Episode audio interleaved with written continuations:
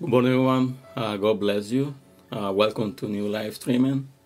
And today, we're gonna be talking about a woman healed. Uh, yesterday, uh, we were talking about a girl restored to life.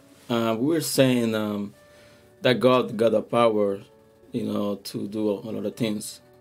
He has the power to bring from dead to life. And today, we're gonna be talking about a woman healed. And we uh, can go to the to the Bible, to the book of Matthew, chapter 9, verse 20 to 22, which says, um, And suddenly a woman who had a flu of blood for 12 years came from behind and touched the, the hem of his garment. And for she said to herself, If I, I might touch his garment, I should be made well. 22nd said, But Jesus turned around, and when he saw her, he said, Be of good cheer, daughter. Your faith has made you well. And the woman was made well from the hour. Uh, we see um, a few things here. And the Bible said, like, uh, yesterday we talked about how God was restored to life. Uh, this charter was before that one, but I was was making already the, the video. Um,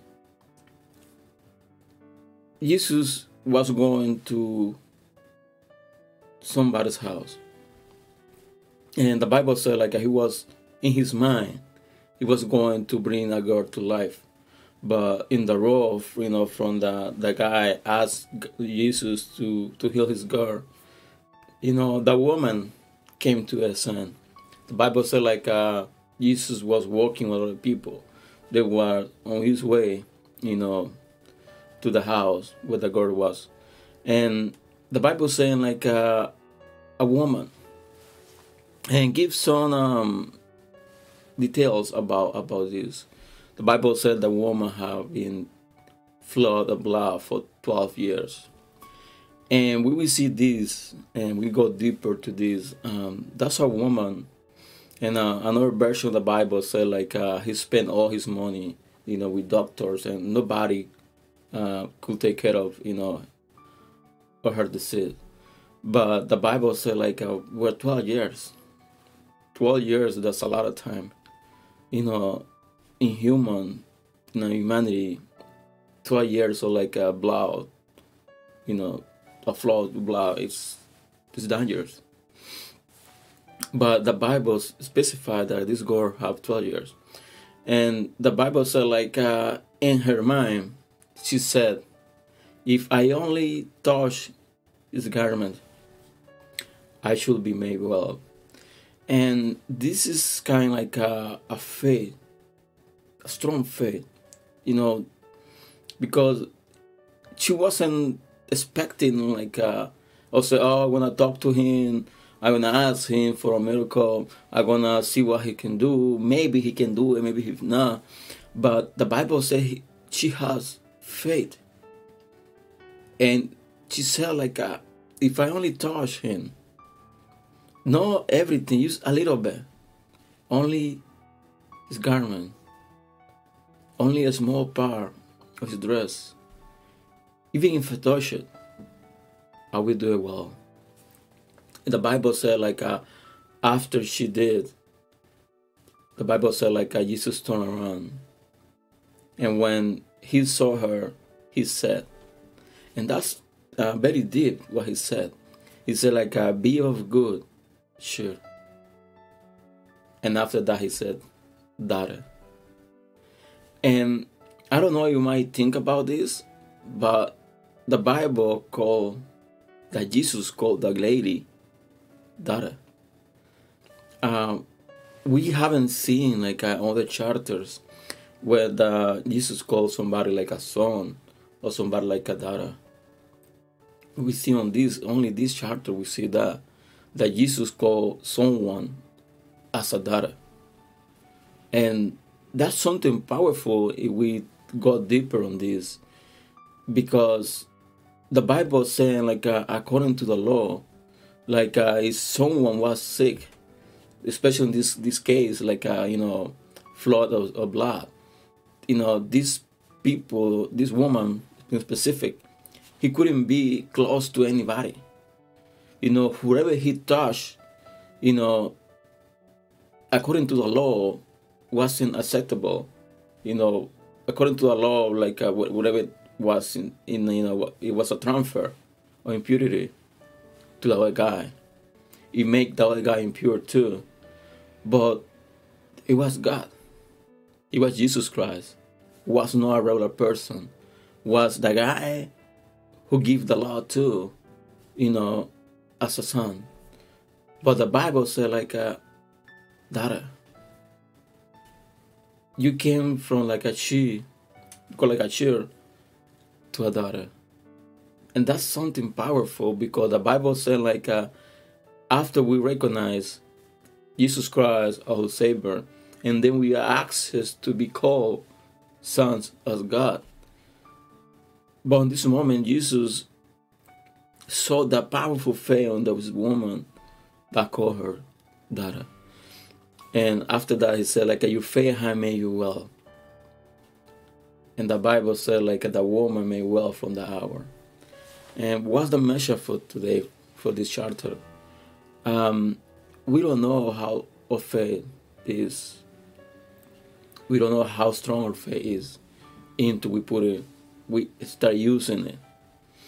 You know, sometimes like um, we what we go through, you know, for you know the kingdom, and just as just walking by walk, and as a Christians, as a believers, we need to use our faith. You know, we can keep like uh, in the same position or at the same level of faith. We need to be using our faith, you know, to go deeper and deeper in the Bible, go deeper relationship with God, Got deeper, you know, have experience with the Holy Spirit. We gotta go deep, very deep, you know, to have experience of the of the power, experience, you know, of the Almighty of God, you know. Then you gotta go deeper. We, we you know, sometimes, and uh, I'm trying to explain this well. Sometimes, like, uh, we we are relaxed, to relax. Sometimes, like, uh, we sit down you know we got oh we got really good experience we got you know the I have experience with the Holy Spirit. But that's it. We are living with that small experience when we got access to have more experience with the Holy Spirit. And that's that's dangerous when you are living with the old history you gotta you know bright you know yeah bright like a new pages to your book or experience with God. You cannot like uh, be thinking or, or be like anointed about what happened in the past. You gotta be going forward, looking for new experience with God, new experience with the Holy Spirit. You don't know how God can use you, you know, if you put in place your faith, you start like uh, you know getting deeper and deeper and deeper in the Bible, getting deeper and deeper on the relationship with God. You know, you don't know what God can give you. You know what kind of experience He, he can you know he can, you, he can have with you. But we need to believe, and we cannot be be sit down and stand up, you know, just watching around. We gotta you know look you know, to have those experience. We gotta go forward to have those experience. We cannot be used like a, uh, you know, just washing around. Or we'll be happy, or we just you know praying, you know, we preaching.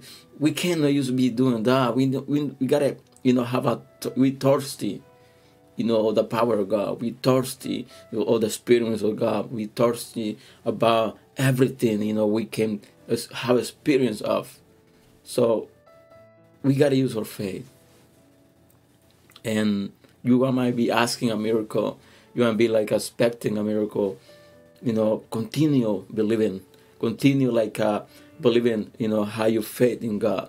Because He can make a lot of things to you. He can make a lot of things to your family, to everybody's around you. If you believe, if you believe strong enough in God, He can do extraordinary things. So keep believing.